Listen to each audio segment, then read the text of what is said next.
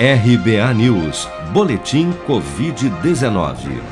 Segundo a última atualização do painel Covid-19 do Ministério da Saúde, em 24 horas foram notificados pelas secretarias estaduais de saúde 7.446 novos casos e 183 mortes provocadas pela doença no Brasil nesta segunda-feira, elevando para 603.465 o total de óbitos relacionados à Covid-19 desde a primeira morte confirmada no final de março do ano passado.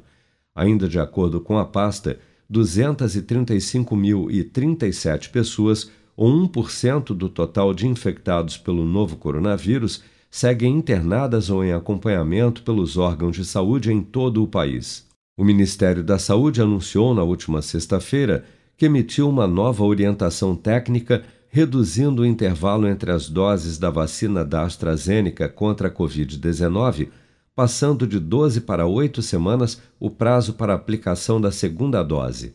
Em nota, a pasta informa ainda que já concluiu o envio aos estados de todas as doses da vacina AstraZeneca necessárias para completar o esquema vacinal da população maior de 18 anos do país.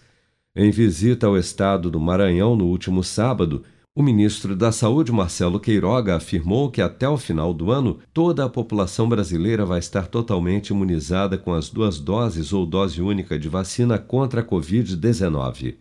As vacinas elas não são de A, B ou C. Elas são do povo brasileiro.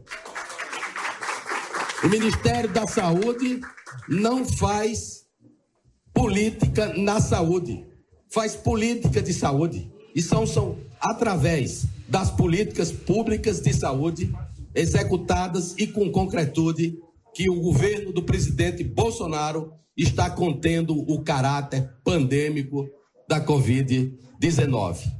E em breve estaremos livres de máscaras, de distanciamentos e poderemos nos abraçar como fazíamos no passado.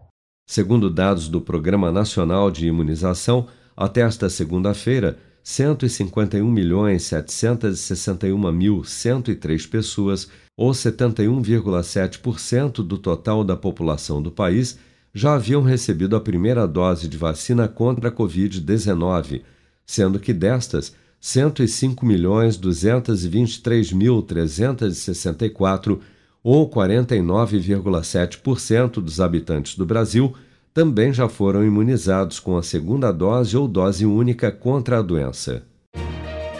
Com produção de Bárbara Couto, de Brasília, Flávio Carpes.